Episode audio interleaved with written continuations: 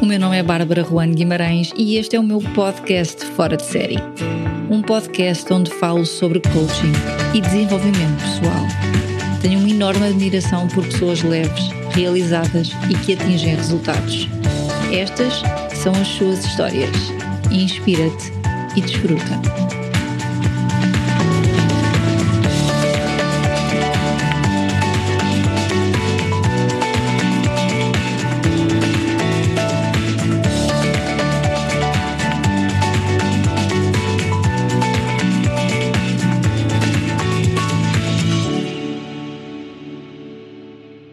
Preparem-se para uma conversa descontraída, com jogos e muito esclarecimento sobre coaching. Este é um episódio com uma pessoa muito conhecida neste mundo, o Jorge Coutinho. Se ainda não conhecem o Jorge, talvez já tenham ouvido falar na B-Coach, empresa que o Jorge fundou dedicada ao coaching e ao desenvolvimento humano. Como muitos dos conhecidos coaches pelo mundo fora, a carreira do Jorge não começou por aí. Frequentou a licenciatura em Gestão de Empresas e uma pós-graduação em Sales Management. Tudo com o intuito de gerir a empresa familiar, o que fez durante 13 anos.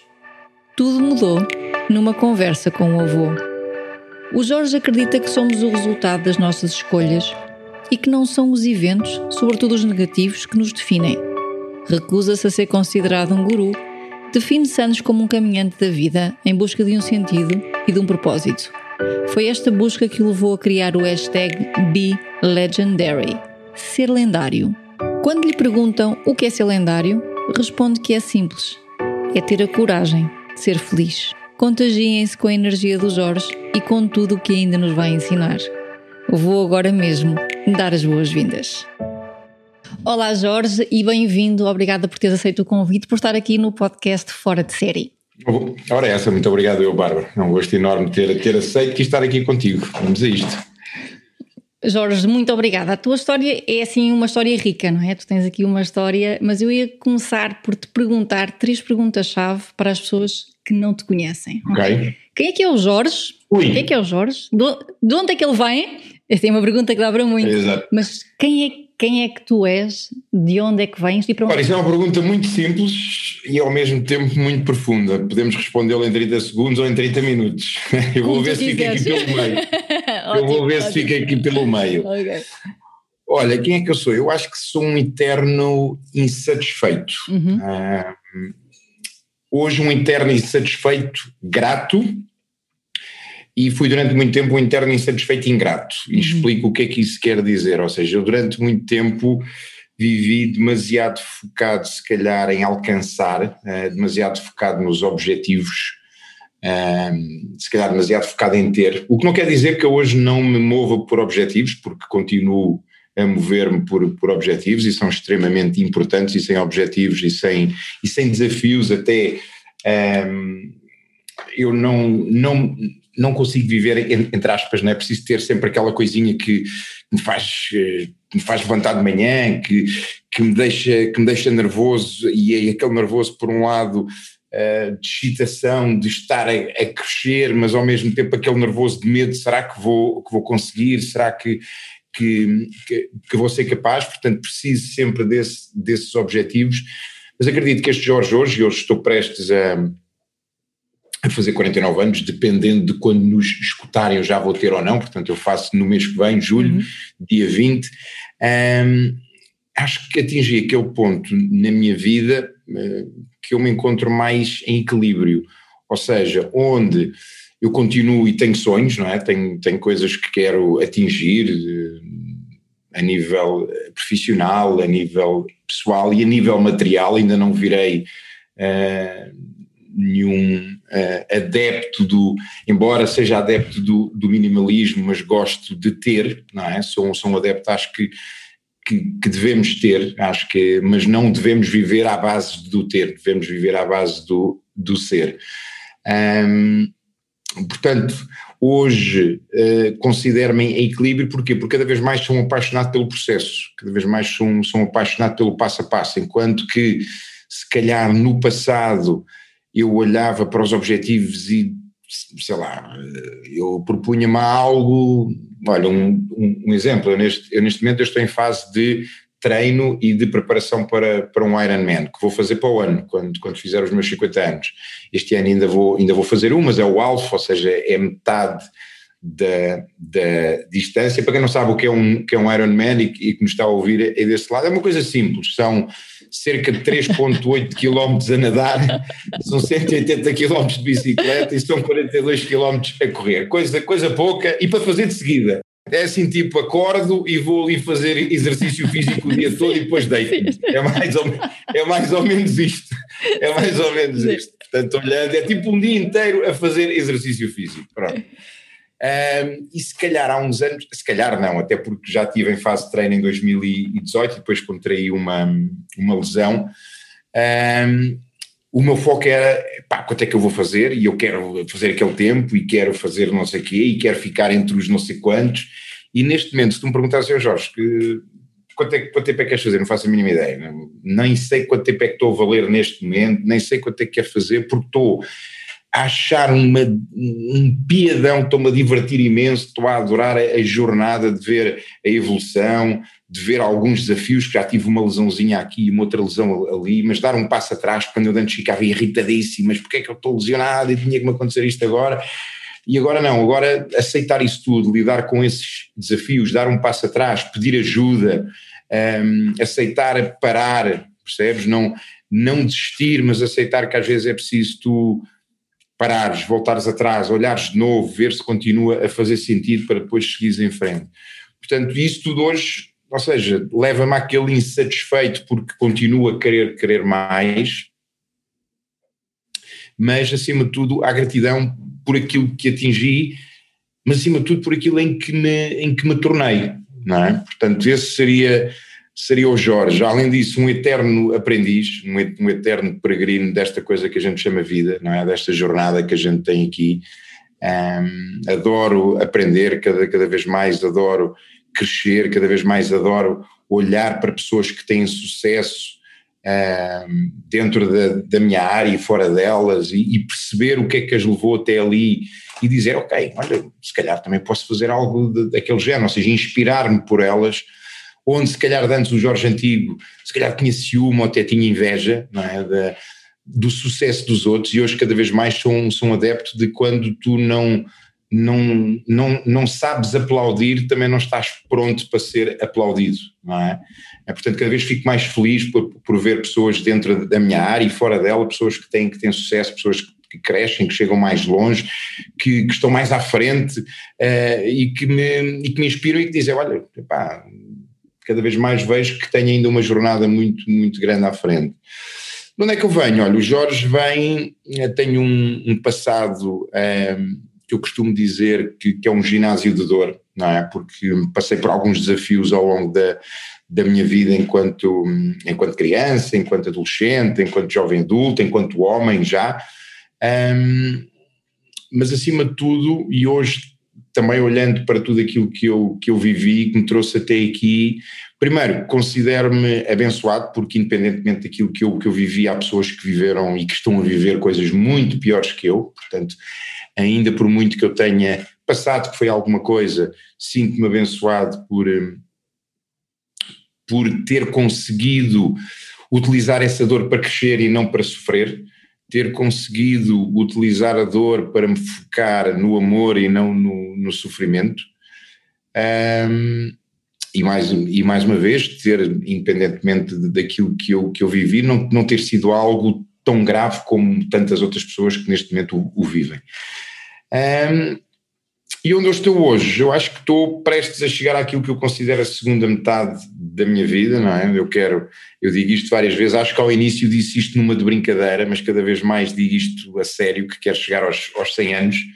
Uh, e curiosamente, este final de semana vi um documentário qualquer, não sei onde é que foi, não sei se foi na National Geographic, de um estudo que foi feito com, com pessoas de mais de 90 anos nos Estados Unidos Epá, eu dizia, olha, eu vou ser um daqueles, vou ser ali, vou ser daqueles que vou, vou chegar aos meus 100 anos, fazer a minha corrida de manhã, ainda que a uma velocidade considerada lenta, mas vou, vou ler, vou, vou continuar a, a ser alguém ativo, portanto, onde, onde eu estou acho que é o ponto de partida para, para aquilo que, que, me falta que me falta viver. E acho que, que, estou num acho não tenho tenho a certeza que estou num, num momento muito bom em termos, uhum. em termos pessoais, em termos, em termos profissionais, em termos físicos. Deu, deu algum trabalho chegar até aqui, demorou algum tempo, um, mas acredito que tudo, ou seja, tudo aquilo que eu vivi, tudo aquilo que, que me aconteceu teve um, um propósito e foi isso que, que me permitiu chegar até aqui. Uhum. É? Portanto, ainda tenho muita coisa para fazer à frente, tenho muitos sonhos, tenho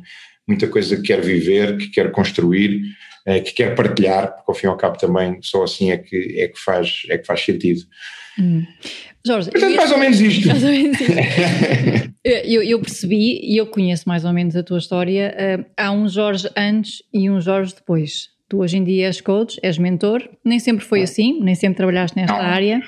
E eu sei que houve aqui uma conversa que te fez tomar consciência, e li isto, que não eras feliz. Foi uma conversa com o teu avô. É? é? Exatamente, com o querido avô Mel. Às vezes as pessoas têm, esta, têm estes sinais da vida, não é? têm estas, estes insights que a vida lhes está a dizer muda porque não estás bem aí e é aquilo que tu dizes, as pessoas escolhem estar no sofrimento, não é? Porque na dor nós Exatamente. nem sempre escolhemos estar, a dor aparece e nós, mas nós podemos escolher estar no sofrimento, estar ali naquilo e tu optaste por aquilo ser um clique, ser um gatilho para tu mudares. Qual, qual foi essa conversa com o teu avô? O que é que aconteceu? Olha, eh, esta, esta conversa aconteceu, foi uma conversa curta, simples, uhum. Eh, mas o meu avô foi alguém que eu só tive a consciência disso depois da partida dele, não é? Uhum. Até porque eu, eu costumo dizer que eu até aos meus 33 anos eu não pensava. Ok. e o que é que eu quero dizer piloto. com isso? Sim, sim, sim. Ou seja, porque fruto de tudo aquilo que eu vivi na minha, na minha infância, e só resumindo aqui um pouco, um, ehm, ou seja, eu nasço num, num lar onde digamos, existia um amor no mínimo estranho, uhum. não é? Portanto, aquilo que hoje em dia se chama um relacionamento tóxico, portanto, os, os, os, meus pais tinham alguma dificuldade em se relacionar também, ou seja, eles acarretavam padrões e dores de, da sua infância também, uh, não, não vou alongar muito, muito nisso aqui, mas todos nós temos, temos uma história e aquilo que eu aprendi com eles é que pessoas, ou seja, pessoas magoadas magoam pessoas, não é? E eles tiveram a sua dose de dor, quer na sua, na sua infância, na sua adolescência, enquanto jovens adultos e depois enquanto, enquanto adultos. E, e de facto eles tinham um, um relacionamento extremamente tóxico, não é? Portanto, ao nível de violência doméstica, ao nível verbal, físico, uh, psicológico, coisas que uma criança não deve, não deve, não deve ver mas de alguma forma isso eu acho que por sorte se calhar e existe aqui uma característica penso eu que todos nós temos de personalidade, não é? E eu sempre tive aqui e ainda hoje sou assim alguém de, de não não não não é que eu não sinta, há muitas pessoas que dizem, Jorge, mas como é que tu consegues lidar com isso? Como é que tu consegues dar a volta? Não é que eu não sinta a dor, eu tenho uma capacidade, se calhar, natural de lidar com ela, não é? De, de a aceitar e de a utilizar em vez de ficar preso. O que não quer dizer que eu não tenha dias maus, o que não quer dizer que eu não tenha dias em que me considero uma autêntica vítima, também vivo isso porque também sou ser humano, não é? Um, portanto, tenho essa, tenho essa infância com, com muito ruído, a minha mãe extremamente obsessiva, uh, extremamente uh, violenta comigo, verbalmente, fisicamente, psicologicamente também, ou seja, mas eu de alguma forma nunca achei aquilo, e eu acho que todos nós, enquanto somos crianças, nunca achamos aquilo anormal, não é? É tipo, olha, é isto e é tipo deal with it, não é? Olha, tens isto aqui, é pá, lida, lida com, com isso. Pronto, eu fui crescendo, fui, fui construindo uma capa, eu acho que fui construindo uma capa, acho não, fui construindo uma capa de ego. Um, eu hoje, olhando para trás, vejo claramente que não tinha autoestima, não tinha autoconfiança, não tinha amor próprio, não, não me achava suficiente. Eu lembro-me, hoje vejo uma foto minha com, com, com 19 anos, e eu naquela altura olhava para mim e não me achava bonito, não, não me achava, não é? Portanto, isto tudo tinha a ver com coisas internas, mas por fora eu tinha aquela capa de. De, de ego, uh, tinha sonhos, eu, queria, eu quis, quis, quis ser médico, mas o, o meu pai já tinha uma empresa própria que construiu e então o sonho dele era ter um filho licenciado, porque ainda não tinha um filho licenciado, então que eu fosse para a faculdade e que eu pegasse na nossa empresa e que eu levasse à frente. Pronto, e foi isso que, que, que aconteceu, não é? E, e, depois eu fui lidando com mais algumas coisas, ainda antes disso, bullying, uh, o suicídio de um, de um amigo de, de, de, infância, também quando era, quando era miúdo passei por uma situação de, de abuso sexual por uma mulher mais velha, ou seja, tive aqui uma série de coisas, mas curiosamente eu nunca fiquei presa a nada disso, ou seja, eh, eu ia sempre avançando, mas acredito que tudo isto fez com que eu tivesse dentro de mim tipo uma caixa de, de Pandora onde eu fosse colocando as coisas, não é? Eu ia, tipo aquela gaveta que a gente tem em casa, ou aquele armário, ou aquelas pessoas que têm aquela arrecadação que vão pondo coisas ali. Há um dia que abrem a porta e aquilo brum, sai tudo, não é? E eu fui pondo coisas ali nessa, nessa caixa, ou nessa, ou nessa gaveta, ou nessa arrecadação de Pandora, fui pondo se calhar todo este lixo ali. E então, se calhar, por isso é que eu não queria pensar muito, não é? Ou seja, eu era de ação, agir, fazer e sempre muito dinâmico, com muita energia a fazer as coisas, aquilo que ainda hoje sou, não é? Que é algo que ainda, que ainda me marca hoje. É, e passei muito tempo com, com o meu avô durante as minhas férias de, de verão. Eu ia muitas vezes, ou quase todos os anos, para o Alentejo e estava com ele lá. E o meu avô era alguém que não sabia ler, não, não sabia escrever, não tinha nenhum conhecimento de psicologia, filosofia, de coaching, desenvolvimento humano, alta performance, hábitos, transformação pessoal, zero, não é? Não tinha nada disso, mas era alguém que tinha uma forma de estar na vida e, acima de tudo, uma forma de ser única e verdadeira. O meu avô, curiosamente, perdeu o pai e a mãe uh, na última grande pandemia, na gripe espanhola de 1918. Ele, ele, ficou sem pai e sem mãe quando tinha três meses. Ele foi criado por uma avó. Mas o meu avô era alguém de um amor incondicional, portanto, ele não. Isso não, não o limitou, e eu lembro-me que ele, eu tenho essa foto, ainda este final de, semana nós fomos à nossa casa lá no, lá no Alentejo, e o meu avô tinha uma foto da mãe dele, aquelas fotos antigas tiradas naquelas máquinas e que depois eram retocadas à mão, aquilo nem era como, depois já havia a foto, naquela altura era tipo, sei lá, um tipo de uma radiografia, uma coisa qualquer, e depois aquilo era retocado à mão. Um, e está lá essa foto da, da minha bisavó, e o meu avô falava dela, ele tinha sempre a foto na sala, e ele falava dela sempre com, com muito amor, e sempre que falava dela chorava dizia que a, minha, a, tua bisavó era uma mulher assim, não sei, e ele nunca tinha conhecido, nunca tinha conhecido. Portanto, isto, depois mais tarde estou olhando, pá, só alguém de uma essência verdadeira, de uma essência pura e daquilo que é verdadeiramente importante na vida, o poderia fazer. Mas naquela altura, pá, eu era miúdo, não, pá, aquilo, para mim, olha, meu avô, está bem, gostava muito da, mãe, nunca aconteceu, e yeah, fiz, porreiro. Um, Entretanto, cresço, faculdade, empresa, diretor-geral. O meu avô adorava ver-me de fato, cada vez que eu ia lá ele não, não sabia o que é que eu fazia, mas adorava, não é? Um, meu avô, um homem super saudável, super enérgico. Eu lembro-me já que os meus 16, 17 anos ia para o campo com ele e ele tinha uma passada que eu via uma rasca literalmente para, para conseguir acompanhá-lo.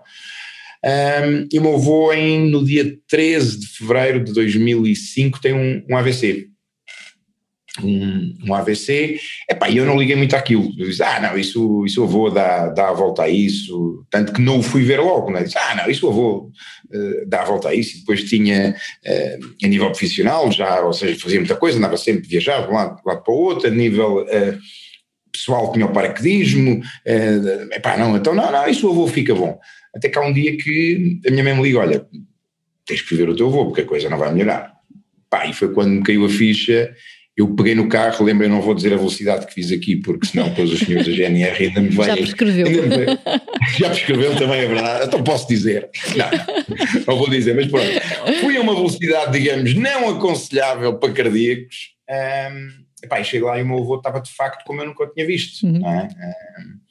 Um, já tinha perdido bastante peso, embora ele fosse, ele, nunca, ele era um homem, eu tenho a, a estrutura dele, magro, não é? Ele era um homem magro, estava mais magro ainda, Pá, e a primeira coisa que o meu avô me diz eh, foi: Ó oh filho, tu já não tens avô. Ou seja, a preocupação dele era comigo, nem era, nem era com ele. Eu era o único neto dele. O meu avô era aquele avô que, quando eu chegava, ele chorava, mas chorava de felicidade. E quando eu me ia embora estar com ele, ele chorava, mas não era de tristeza, era de felicidade por eu ter estado com ele.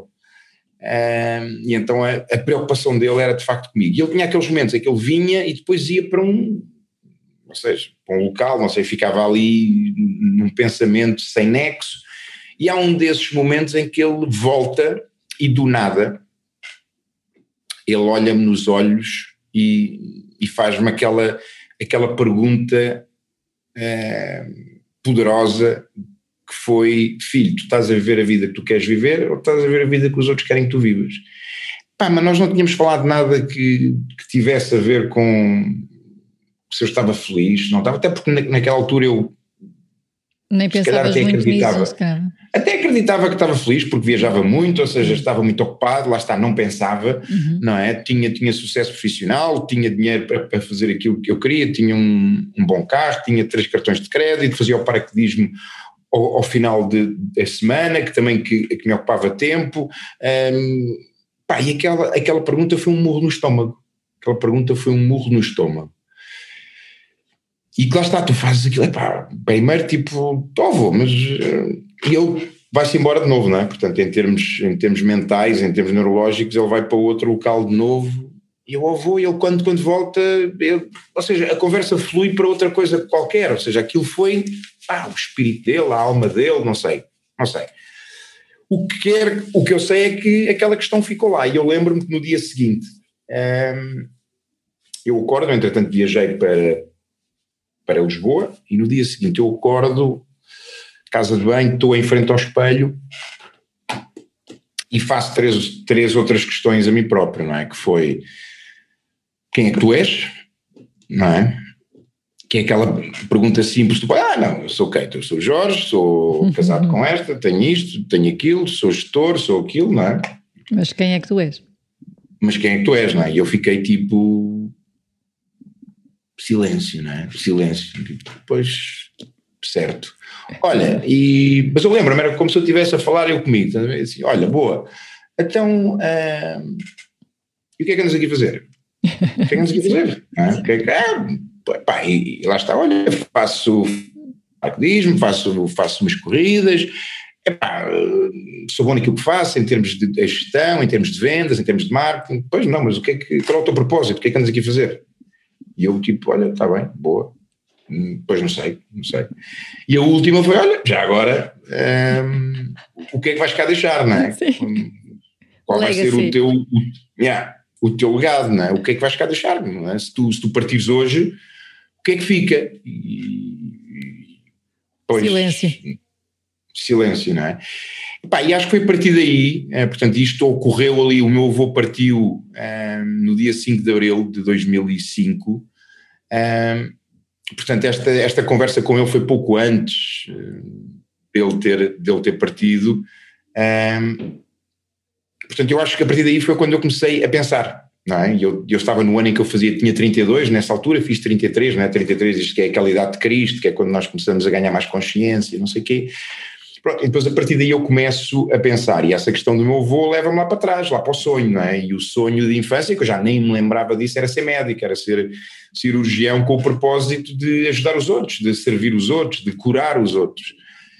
Pá, só que depois tu pensas assim, pá, 33 anos, pois agora, pá, voltar, nem sabia se seria possível eu entrar para a medicina com, com 33 anos, pá, mas depois tinha 10 anos de estudo pá, mais não sei quantos anos de especialização e provavelmente estava-me a tornar médico agora, não é? Portanto, nesta, nesta altura. E naquela altura acreditei que se calhar se eu tenho decidido, poderia ter sido, até porque acredito que já deve ter havido médicos que se formaram com essa, com essa idade, não é?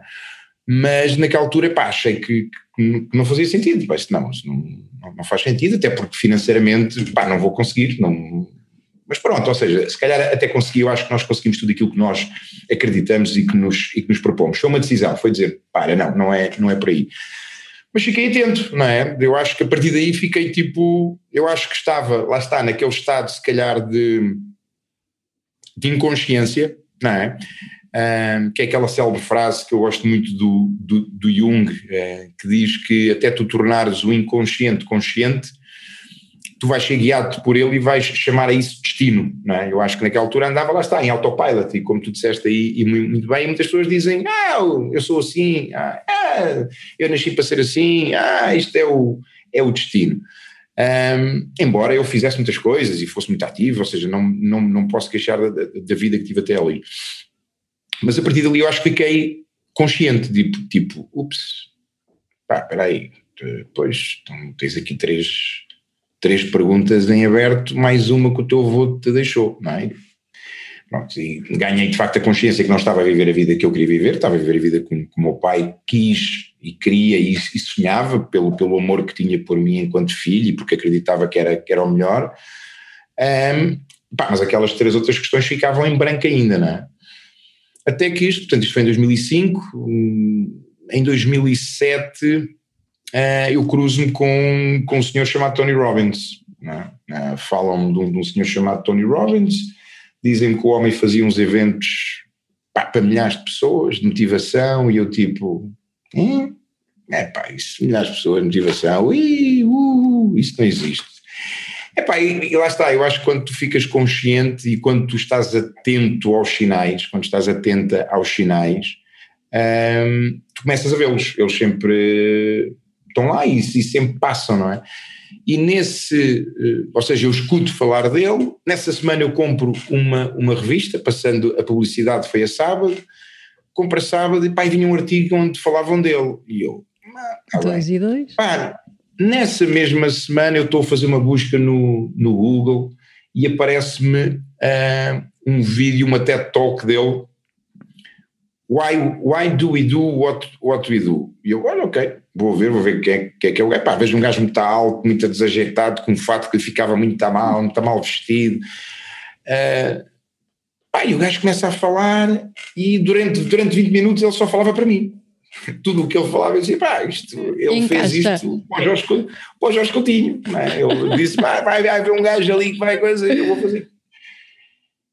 Epá, e quando eu escuto aquilo digo, pá, vou ter que ver este gajo, eu vou ter que, vou ter que ler mais sobre este gajo. Epá, pronto, e naquela altura já, já havia a Amazon, fui à Amazon, manda vir livros, manda vir, depois eu sou assim, não é? Hoje já sou menos 8 ou 80, mas sou eu, quando é quando ponho alguma coisa é vum, full throttle, uhum. uh, acelerador a fundo. Epá, mando vir os livros todos que encontrei naquela altura na Amazon, os, os, os CDs, ainda havia CDs, hoje ainda há, mas já não se usa, é? ou quase já não se usa, os CDs todos que, que havia. Epá, e depois uh, dou conta que, que havia um evento dele em Nova Iorque passado poucos meses, portanto isto já estávamos em março, princípio de março, não, março sim, de 2007, um, epá, e eu pronto, lá está, eu sempre fui, quando, quando quero uma coisa, ok, fui ver como é que é, mando e-mail, não sei o quê, vejo qual era o, o local mais caro, não é? Portanto, mais perto, para estar perto do homem. Compro, fiquei na segunda fila. Pá, e entretanto eles respondem, não sei o quê, Welcome Firewalker. E eu, Firewalker. Foste andar. Firewalker. Pá, eu assim, Firewalker, pá, Firewalker é um gajo que anda sobre fogo.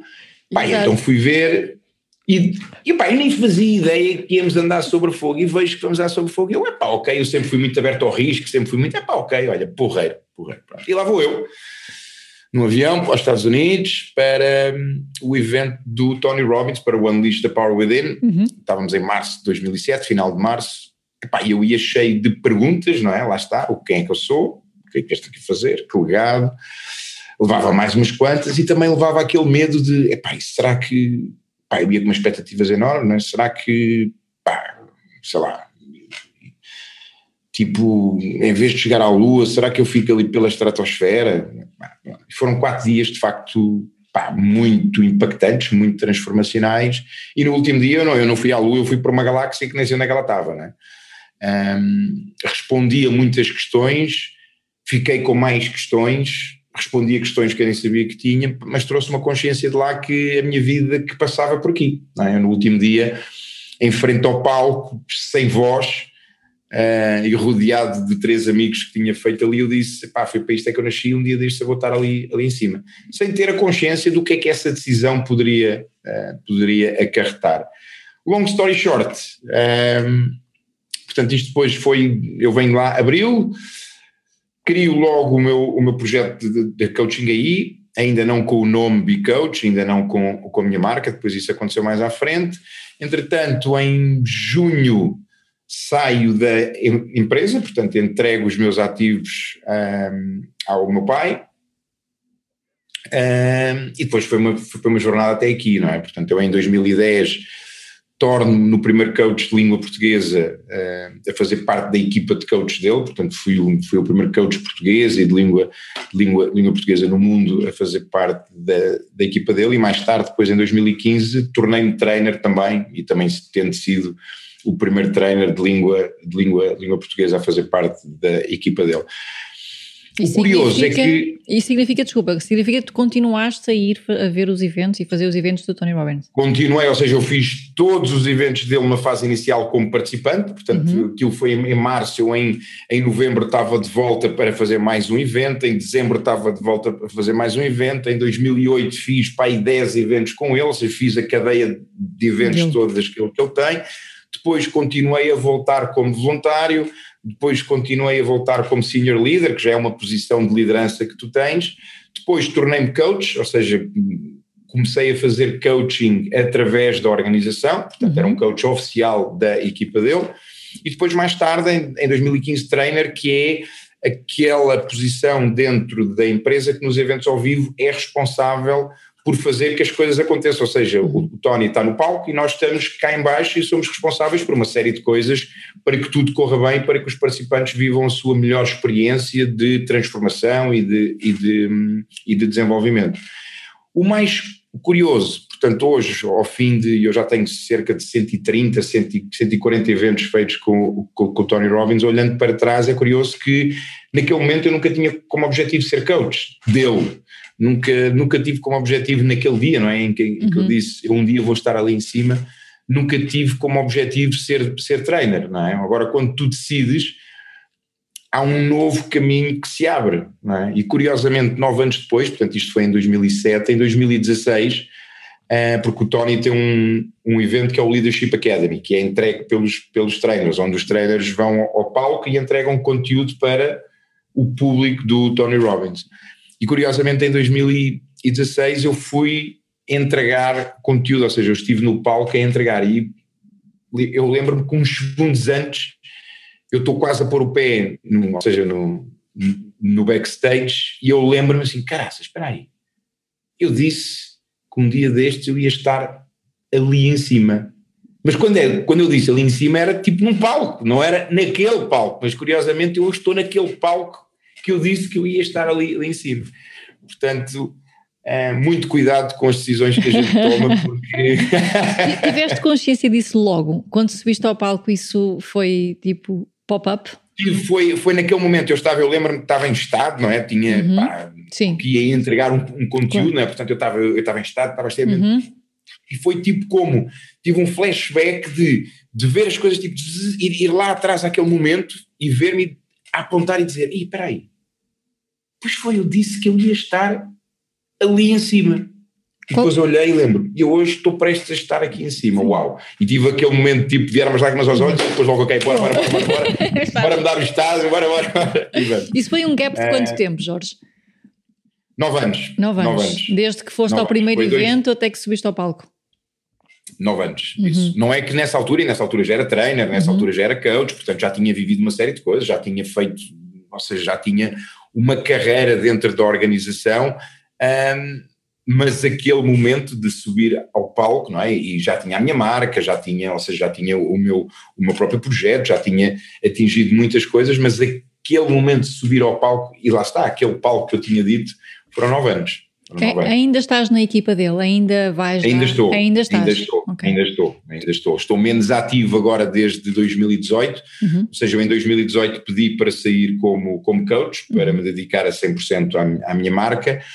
Um, e depois levantei o pé também enquanto, enquanto trainer. Em 2019 ainda, ainda fiz alguns eventos, depois entretanto veio a pandemia e foi quando eu me decidi focar ainda mais uhum. uh, na minha própria marca e no meu próprio uh, produto, portanto continuo ligado, não tenho estado tão ativo, o ano, o ano passado fiz um evento, este ano também quero fazer um ou dois, uhum. mas eu cheguei a fazer 16, 18 eventos por ano com o Tony, portanto estou menos ativo neste, neste momento. Um grande investimento em ti.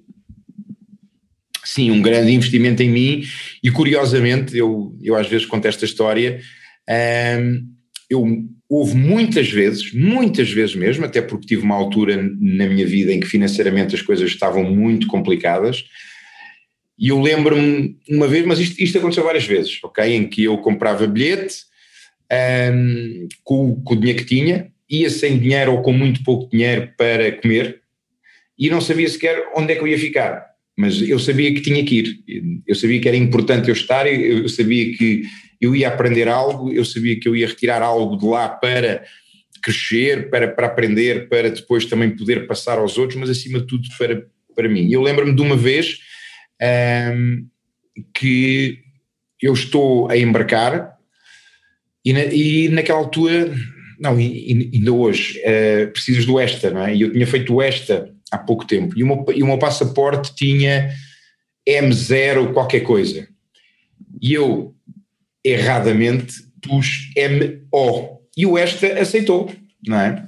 Só que quando eu estou no balcão de check-in, eles vão ver, disse, tem o ESTA? Eu, sim, sim, tem, tem. Então, mostro, mostro-me ESTA. Eu tenho, tinha o ESTA impresso, mostrei, eles olham, epá, pois tem, mas olha, é que, é que colocou um O quando era um zero, portanto o ESTA não é válido. Epá, e o ESTA naquela altura custava para aí, não sei se 20, 25 dólares. Eu tive que ligar a uma amiga minha, porque eu não tinha dinheiro para pagar o ESTA. É, agora faz pela net, não sei se na altura se fazia também. Fazia-se já, fazia-se fazia, já, okay. fazia já, fazia já. Só que eu não tinha dinheiro, ou seja, eu não tinha saldo para pagar o ESTA. Eu disse, olha, emprestas-me o teu cartão. Portanto, eu ia para os Estados Unidos sem dinheiro, literalmente sem dinheiro, mas eu sabia que pá, eu vou dar um jeito, pá, porque também tinha amigos já, não é? Um, portanto, houve um investimento muito grande, mas acima de tudo houve um acreditar e houve um fazer o sacrifício. Uhum, percebes? Eu hoje sim. olho para trás e digo assim, pá, mas uau, mas fogo, tiveste. Eu hoje digo que não sei se seria capaz de o fazer hoje. Mas naquela altura era tipo normal, não, eu tenho que ir, eu tenho que ir, pá, porque precisam de mim, é porque eu quero estar ali, porque eu sei que eu vou ouvir algo, ou que eu vou aprender algo, ou que eu vou participar em algo que me vai, é pá, que, que me vai trazer uma outra consciência. Uhum. Portanto, e tudo isso, desde essa questão do meu voo, um, tudo isso que eu vivi junto com a organização, e já lá vão quase 14 anos, não é? Portanto, quase não, já fez, já fez 14 anos, um, transformou-me neste, neste Jorge, não é? Depois, entretanto, houve um evento aí pelo meio que fez uhum. ainda que tudo aquilo, todas essas ferramentas e tudo, toda essa experiência que eu tinha vivido, que eu tivesse a oportunidade de, de as utilizar. De a pôr em prática e de as utilizar em mim. Sim. Uh, como é que foi, Jorge, como é que foi, isso já foi um desafio, esse teu investimento, essa mudança toda, e como é que foi lidar com o teu pai? Como é que foi transmitir a decisão? Às vezes nós não queremos tomar essas decisões porque porque há um background, há um pai, há uma mãe, há uma pressão aqui e as pessoas não avançam. Tu avançaste. Como é, como é que tu lidaste com isso? Ou para ti já eras tão para a frente que foi só fazer?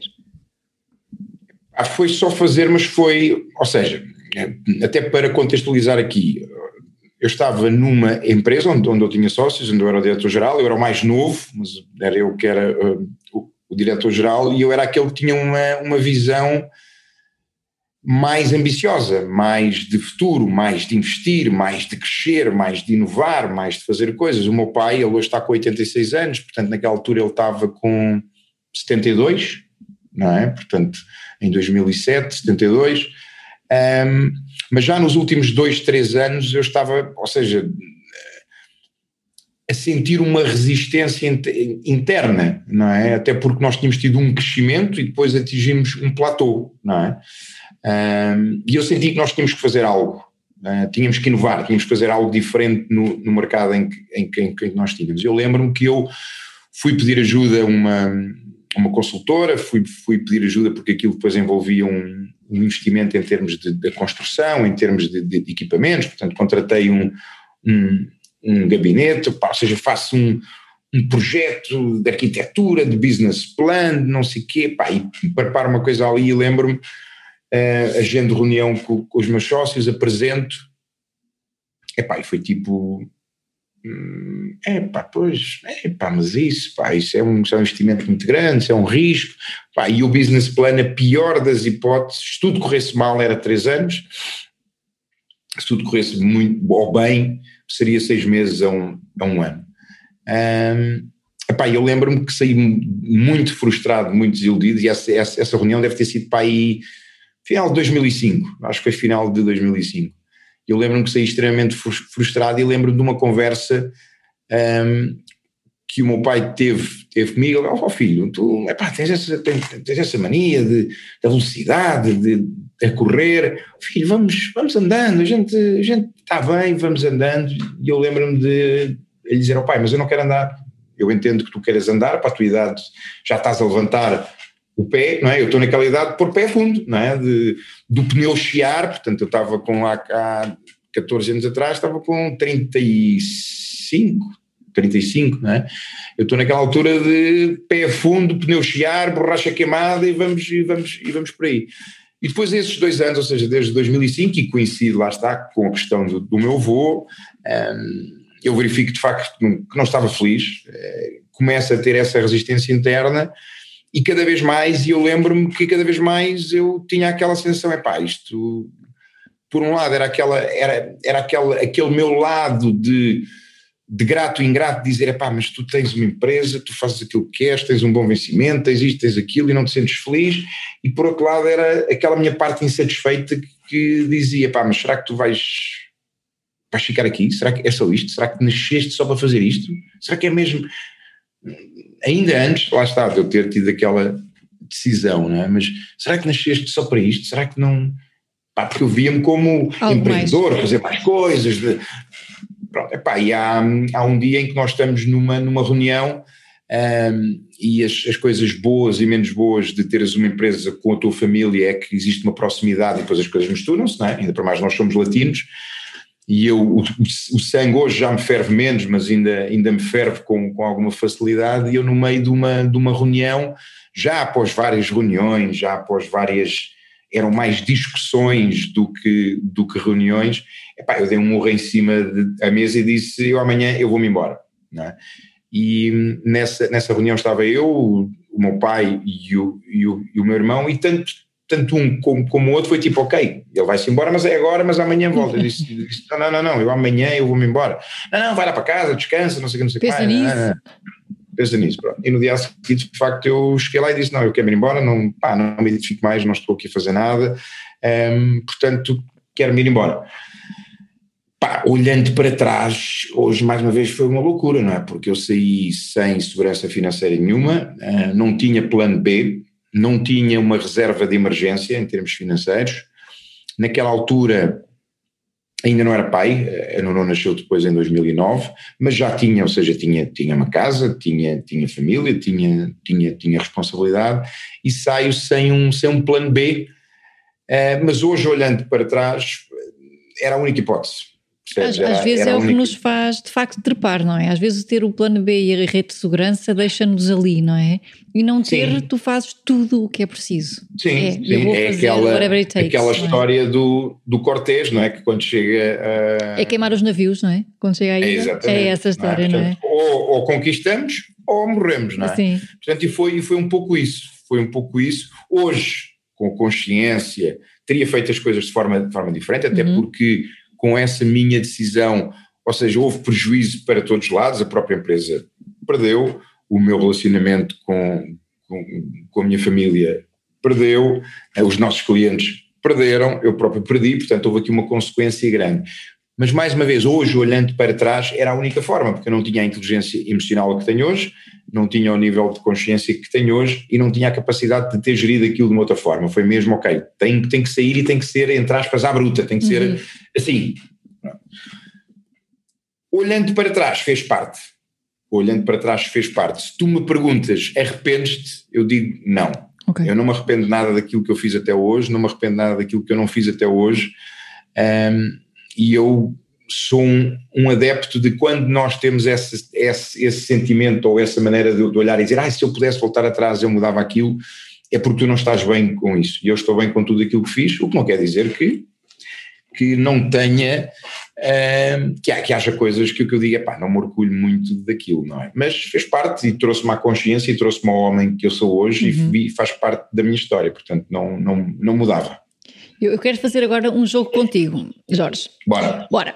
Nós trabalhamos na mesma área, na área do coaching, e às vezes eu vejo aqui algumas verdades, mitos sobre o coaching. Portanto, o meu desafio para ti é: eu vou-te dizer umas frases e tu dizes se é mito, se é verdade. Se quiseres explicar, estás à vontade. Se quiseres só dizer mito verdade, também estás à vontade. Vamos Ok. a isso? Vamos a isso. Ok. O coaching é a arte de fazer perguntas.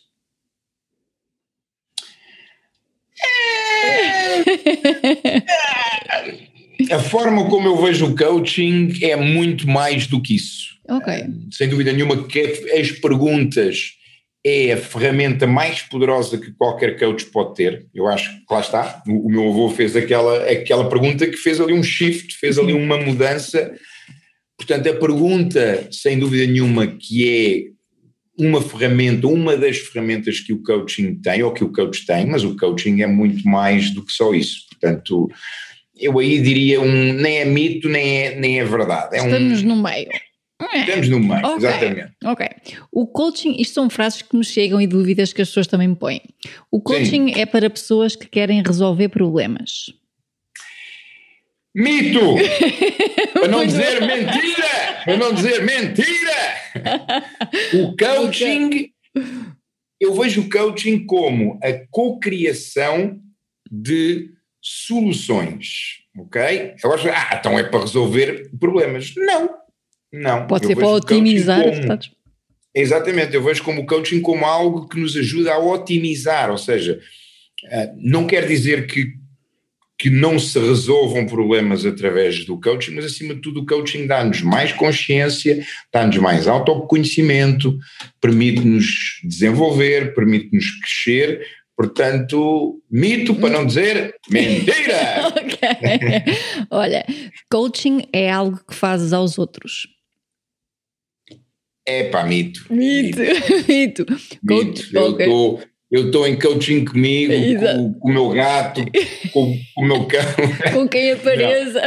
mas acima de tudo, o coaching, se nós olharmos epá, e fomos a uma coisa simples, o que é que o coaching é? É uma, é uma tomada de consciência, Uhum. não é?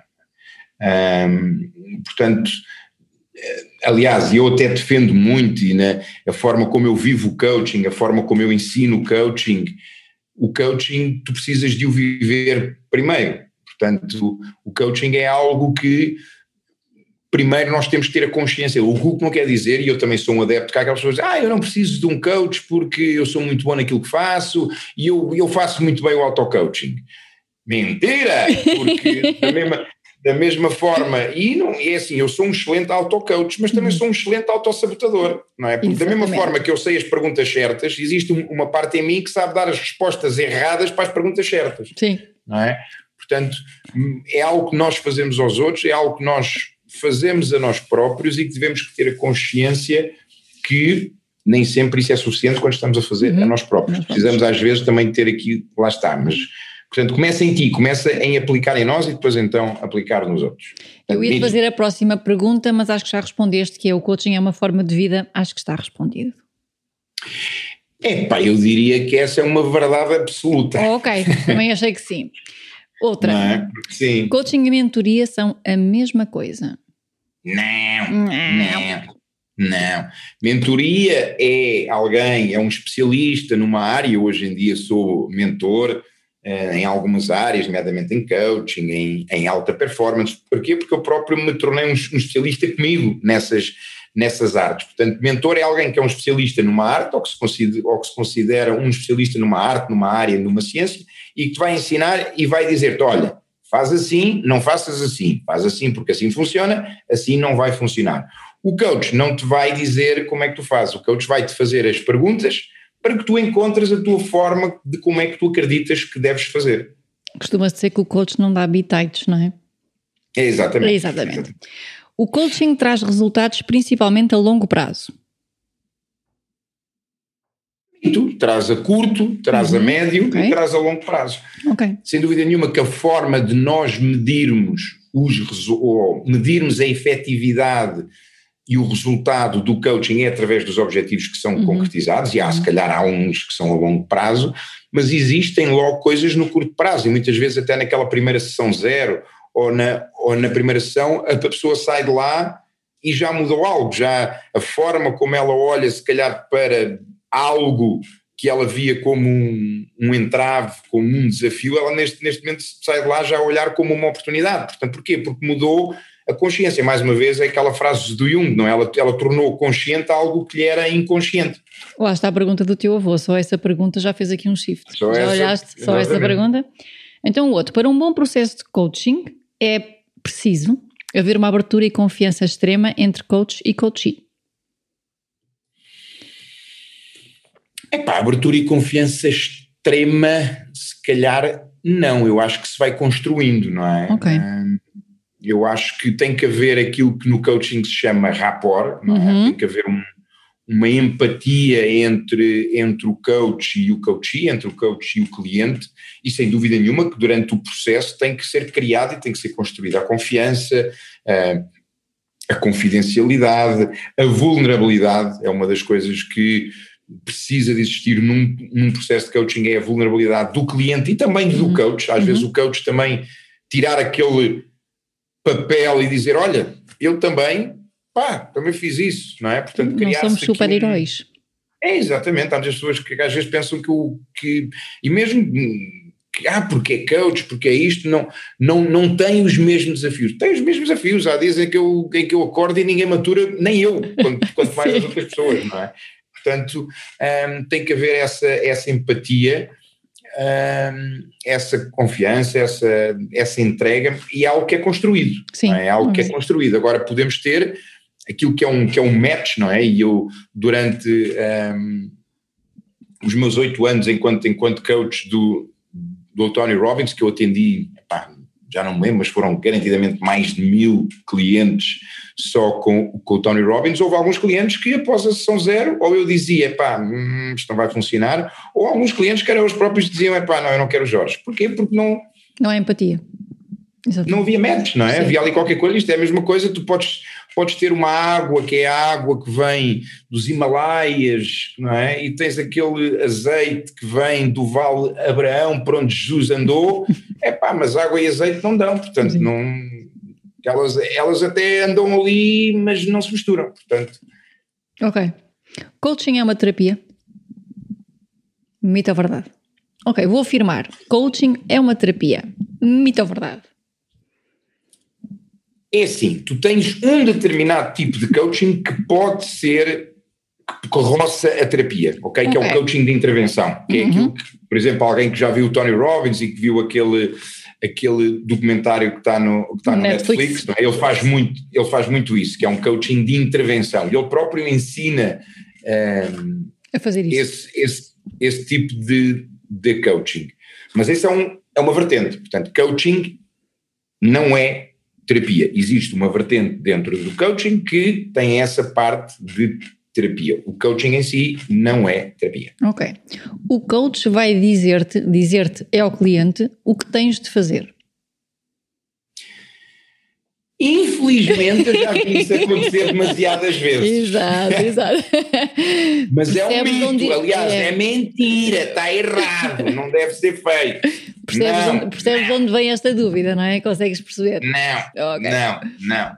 Outra que tu já deves ter ouvido também é para, o, para que o coach possa ajudar o coachee tem de estar na mesma área de atuação.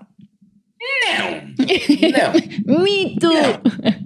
Mitíssimo, mitérrimo, okay. mitão. mitão. Não, o coach, o coach tem que ser um especialista naquilo que é a psicologia, na neurologia, uhum. na forma, neurologia não, na, na psicologia, na, uhum. forma como nós processamos informação. O coaching tem que perceber da, da, parte neurológica, da parte estrutural em termos de como é que funciona a mente, ele é? tem que ser uns, exatamente, uhum. não é? Lá está, como é que as nossas crenças nos influenciam, como é que os nossos valores, o que é que está ligado com isto, o que esse, é aí que ele tem que ser o especialista. É? Eu lido com CEOs, com diretores gerais que têm empresas, que, que lideram multinacionais, que estão num ramo de negócio que eu não percebo nada. Não é? E eles também não me vêm procurar a mim para eu os ensinar a vender mais ou a ter uma, uma posição estratégica naquele negócio. Eles vêm-me procurar porque querem melhorar a sua performance, uhum. o seu desempenho, os seus resultados. Porquê? Porque identificam que têm algo a nível da sua psicologia que o está a limitar. Portanto, o coaching ou o coach tem que perceber é da sua especialidade, do coaching. Uhum. Ponto. Não tem Uhum. que perceber nada. Agora, por exemplo, eu sou alguém que pratico corrida, sou um adepto de alimentação saudável. Só tenho alguém que está aí, pá, Jorge, pá, eu queria pá, começar aqui a fazer aqui umas, aqui umas corridas. Eu não lhe vou dizer, mas eu posso lhe dizer, olha, então posso lhe dar o meu exemplo. Olha, eu quando estava assim fiz isto e isto assim, olha, mas isto é o meu exemplo, não sei se vai ajudar, se mas isto é o meu funciona. exemplo, Uhum. não é? Ok. Agora não tenho que perceber, eu já treinei, ou já treinei, não, já fiz coaching a atletas correm muito mais que eu, que são muito, e eles não me vieram procurar para eu os treinar em termos da sua parte Física, Física, técnica. não é? É mais foi- mental, não é? Exatamente. Ok. Exatamente. Tu hoje em dia tens o, o teu projeto que é, eu não digo, tens mais ou menos a mesma linha que o Tony Robbins, tens os teus eventos, tens as tuas certificações e influencias imensa gente, mesmo a nível das redes sociais. Tu consideras-te um influenciador? Não, Ok. eu, eu quero me considerar um exemplo, não me quero considerar um influenciador, até Uhum. porque o influenciador está. E aqui eu vou ser muito direto, não é? O, o influencer, como nós o vemos, epá, é aquela foto bonita, com aquelas fotografias bonitas, nos sítios bonitos. Não é que eu não, não partilho nos meus stories até também um pouco da, da- minha vida, mas não me vejo um influenciador nesse sentido. E eu quero que. E por isso eu, eu sou muito exigente comigo. Nas áreas em que eu falo, nas áreas em que eu atuo, eu gosto de ser um exemplo. Não, o que não quer dizer que eu, que eu não falho, não quer dizer que eu não erro, o que não quer dizer que, eu, que haja coisas que se me vão perguntar de uma determinada área que eu até me considero um, um especialista que eu diga, epá, não faço ideia, não sei, olha, mas vou estudar, vou ver, ok? Pá, nunca ouvi falar, não sei. Portanto, eu quero ser considerado um exemplo, não um influenciador. Um, há pouco tempo, por acaso, e dentro de um, de um trabalho que eu, que eu estava um, a fazer até para, para a minha marca, para a minha marca uh, pessoal, fizeram uma questão que foi como é que eu gostava que as, que as pessoas me vissem, não é? Ou como é que se eu, aliás, até a própria pergunta foi muito direta, foi se tu morresses hoje, o que é que tu gostavas que as pessoas dissessem sobre, sobre ti? Uhum. E a minha resposta foi, olha, eu gostava que as pessoas dissessem, olha, aí está um gajo que tinha tudo para não ser feliz, mas que não só conseguiu como criou a sua felicidade. Ok.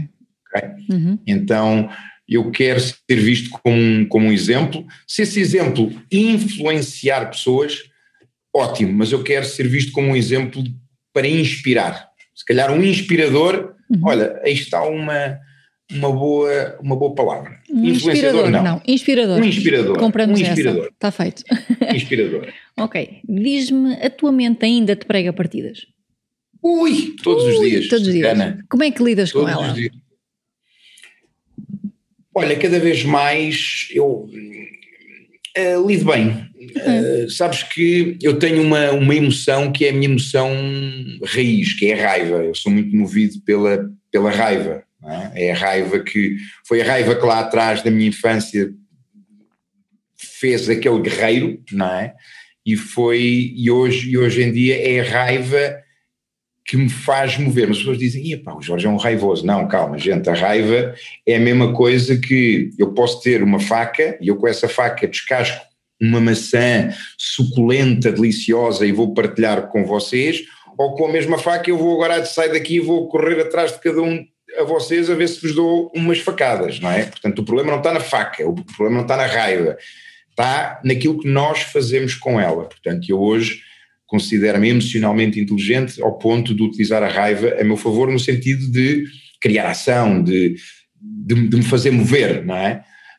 Um, mas eu no passado, quando a mente me pregava partidas, eu ficava muito irritado, eu ficava lá está muito raivoso porque não me permitia falhar, não me permitia não fazer, acho que tinha demasiadas regras, embora eu seja avesso a regras, mas depois tenho as minhas regras, eu acho que tinha demasiadas regras de ter que fazer bem, de ter que ser isto, de ser assim.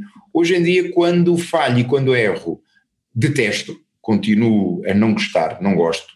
Um, mas desenvolvi a capacidade, e agora vou-me contradizer, de ter apreço pelo erro, de olhar para o erro, lá está, não gosto, mas consigo olhar para o erro com apreço e dizer, ok, porque é que isto aconteceu, porque é que... E utilizar essa falha, esse erro a meu favor. Se calhar ainda há dias em que me salta a tampa, não é? E, e fica ali mais, mais raivoso, mas hoje hum, sempre que lá está com a mente que me, que me faz ali uma, uma rasteira, eu aceito e, e começo a fazer questões. Ok, o que é que eu preciso fazer? Porque é que isto aconteceu? O que é que eu não vi? Hum, olha, se calhar uh, precisava disto, se calhar até não é assim tão mal. Ou seja, vou sempre okay. procurar um significado e, e, vou sempre procurar o propósito para aquilo ter, ter acontecido. Estava-te a ouvir e, e, vou perguntar se o, se o Jorge é perfeccionista ou vive muitos momentos de perfeccionismo.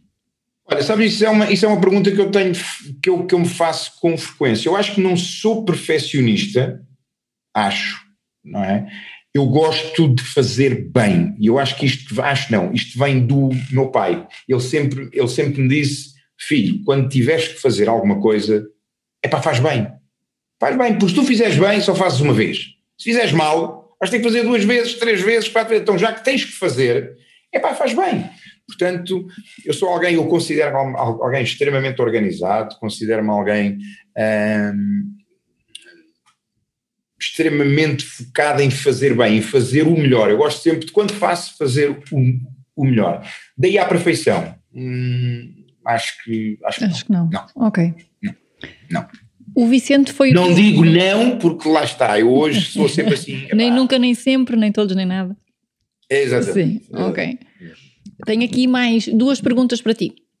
Bora, venham elas. Bora. Tu e o Vicente, o Vicente foi o teu primeiro cliente. Ganda Vicente. Ganda Vicente, ok? O que é que tu aprendes diariamente? Qual é que é a tua diferença, a diferença dos Jorge para o Vicente e o que é que tu ainda aprendes diariamente com a vida? Olha, o que o Vicente aprendo que. Epá, acho que o, que o maior exemplo que o, que o Vicente me deu foi o de não desistir dele. Uhum. Uh, alguém que tinha muito pouca consciência sobre ele próprio, alguém que tinha muito poucas ferramentas, alguém com pouca autoestima, com baixo amor próprio, com baixa autoconfiança, mas que aparentava o oposto, não era? Portanto, que eu olhava para ele via, é pá, um líder, alguém forte, alguém, mas que lá está, que, lá dentro tinha isso, mas que ainda assim ele conseguiu um, lidar com toda a adversidade, lidar com com perda financeira, lidar com, com, com perda humana.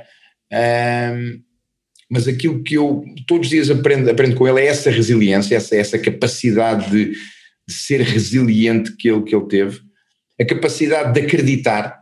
Eu acho que ele acreditou sempre, é? embora nos, nos seus piores dias ele acreditava que um dia uh, as coisas iriam ser diferentes. Portanto, ele acreditou sempre, foi um eterno, lá está, foi um eterno é, crente é, na, sua, na sua melhor versão.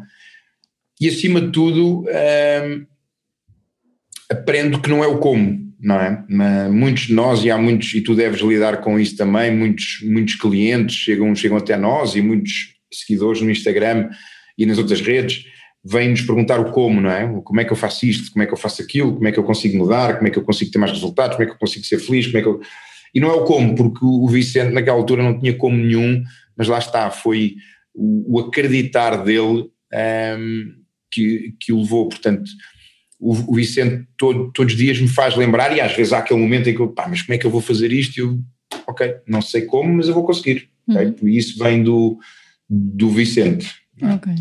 Oh Jorge, aquelas pessoas que acreditam e querem mudar, querem fazer esta transformação, uh, onde é que elas te podem encontrar? As pessoas que querem trabalhar contigo e que podem fazer o mesmo que tu fizeste, pegar num bilhete, comprar, ir, transformar.